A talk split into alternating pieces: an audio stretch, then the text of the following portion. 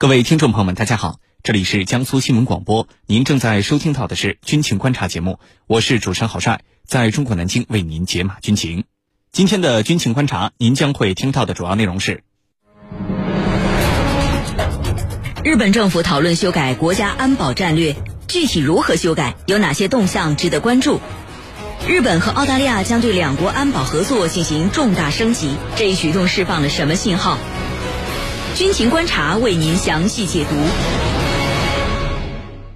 今天节目之中，我们邀请到的两位军事评论员分别是军事专家陈汉平和军事专家白梦辰。军迷朋友们，大家好，我是陈汉平。听众朋友们，大家好，我是白梦辰。首先来看到第一条消息。据环球网报道，日本政府计划在今年年内修改被视为日本外交安全长期方针的国家安全保障战略、防卫计划大纲以及中期防卫力整备计划。由日本自民党和公民党相关负责人组成的工作组，十月十九号在国会就此召开首次会议，以国际局势为主题展开磋商。不过，在对华认识方面，日本自民党和公民党存在着明显的分歧。有参会成员透露，公民党担心和中国的关系恶化，不赞成在安保战略当中对中国使用强硬表述。那么，日本的国家安保战略具体会如何修改？有哪些动向值得我们关注呢？接下来我们一起来分析。白老师，首先呢，请您为我们介绍一下日本政府计划修改的这三份文件啊，到底是什么性质的文件？日本政府为什么非要修改这些文件不可呢？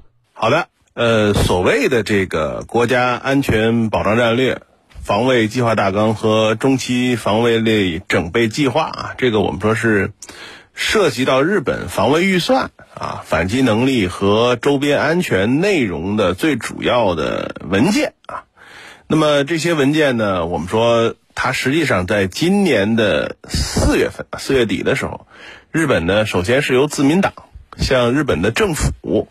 去提交涉及到三份文档的这个建议书，那么这个，因为我们讲，实际上现在这个主要的日本政府呢，它是自民党跟公民党啊去进行这个联合的执政，那么所以说呢，这个自民党呢，在日本的这个议会里面，它实际上又有占有多数席位，所以，呃，基本上自民党方面呢，它是。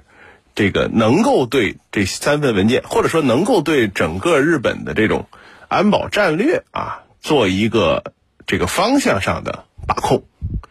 呃，那么按照这个日本现在所这个公开的一些相关的信息来看呢，啊，这个日本有一部分的政治人物啊，当然主要是自民党的这些相关人员，其实认为日本现在面临着所谓前所未有的安保环境。那么要求呢，从根本上加强防卫能力。那么实际上，我们讲最直接的一条呢，就是要增加防卫费啊。那么当然了，这个呃，日本的理由是所谓的这个北约成员国的防卫预算现在已经提到百分之二了，GDP 的百分之二。那么日本方面呢，也要求把自己的这个预算水平提到这个 GDP 的百分之二以上。啊，那么试图这个目标是什么呢？就是所谓五年之内根本上强化防卫能力。那么实际上，日本的这个所谓的国家安全保障战略也好，防卫计划大纲也好，这个中期防啊，日本中期防就中期防卫力整备计划呢，它实际上就是日本一般来讲，它是定期去更新这些相关的文件。那么每一次更新呢，它实际上都是去涉及到未来一般是五年。那么当然可能有一些，它会这个具体到一些更长远的时间段，那么去调整这个日本的所谓的国防战略。那么这种国防战略这个调整的目的啊，当然我们说，虽然日本现在说的是这个所谓的防卫力，但是我们说，你看它这个防卫费大涨，那么实际上就日本的国防和外交战略呢，这个事实上呢已经接近了这个质变的临界点。那么日本呢？现在实际上这个以世界现在所面临的一系列危机为理由，在试图加速的去突破它这个战后体制，就是安保部分的战后体制。那么你像它这个所谓防卫力，所以日本都是炒作所谓反击，但是它的反击是以攻击为方式的反击。那么其实呢，就是要事实上的去架空它现在所谓斩首防御的原则。那么，因此我们看到他这三份文档里面提到未未来五年的重点提升的领域，你看包括什么？战区外打击，在日本的防区外打击、跨域作战、无人装备体系，那么这些实际上我们一听就知道它是完全的攻击目的的。所以日本呢，当然我们说它还是要打着这个专守防御的这个幌子，所以日本现在叫做能攻能守，就实际上是以提升日本的进攻能力为主要的目的。那么当然，我们说从安全政策上面，它的这个安全政策的调整呢，其实也是在美国的这种我们说应该说是掌握或者是控制之下，因为日本现在实际上试图加强这个所谓的对美的这种捆绑。而且呢，他现在是打着这个维护所谓的这个国际秩序的目的啊。那么事实上，在去颠覆战后的这个我们讲整个的雅尔塔体系。当然，这个颠覆本身呢，其实也是希望趁机把日本从二战的这个主要的策源地之一，从二战的这个可以说是最有罪责且不愿意去清算战争罪责这么一个国家，把它进行洗白。最后的目的当然是要变成一个。就是在包括军事领域，在整个世界上举足轻重的大国，这是他的战略战略野心。那么这样的战略野心呢，当然我们说并不符合日本的自身的，无论是说从地位还是对他对这个历史的一些态度，都是不符合的。但是我们说日本方面现在试图去实现这样的目标，所以呢，他当然要去对他的相关的这个整个的。我们说涉及到战略导向的这些相关的文档进行一个这种我们说及时的升级也好，及时的调整也好啊，这也是日本为什么现在要去调整这三份文档的原因。好，谢谢班老师。在日本的执政联盟内部啊，这个自民党和公民党他们存在着明显的分歧啊。那么两党的这种分歧为什么会出现呢？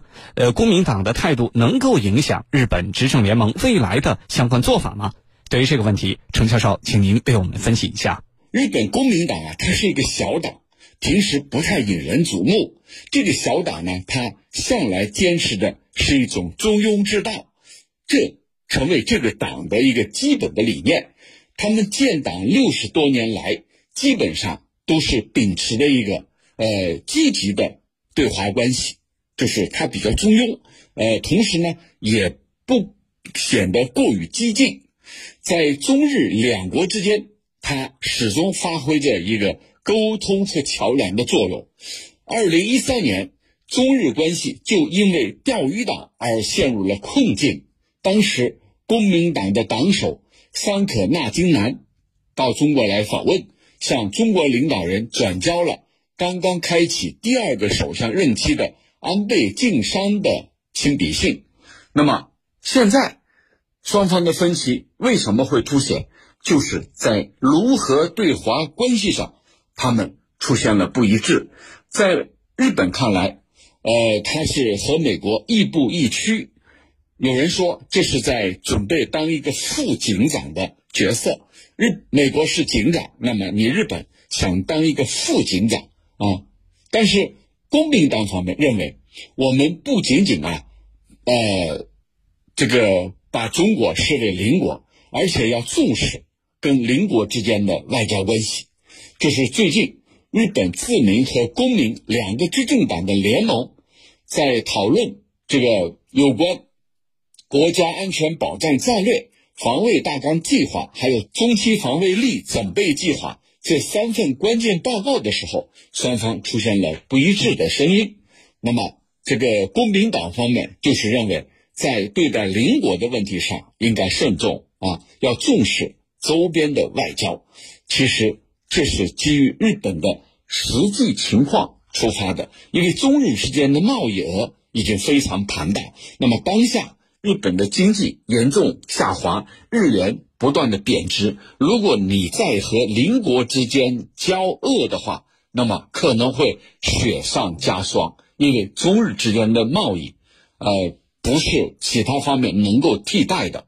那么在这种情况之下，只有改善对华关系，与邻为善，而不是与邻为壑，否则你将孤家寡人。所以，奉行中庸之道的这个公民党，这是他们的理念，这就和自民党当下的政策明显出现了不一致，出现了分歧。那这次双方的分歧公开了，是在。这三份文件、三份计划制定的时候出现了分歧，那么公民党的态度能不能影响执政联盟未来的政策趋势呢？我认为很难。刚才我说了，公民党它只是一个小党，它对执政联盟起不了明显的影响力。但是有一个问题，就是一旦日本经济不断的下滑，那么这种理性的声音，你执政联盟也是需要听一听的。否则的话，对你日本啊，真的没有任何好处。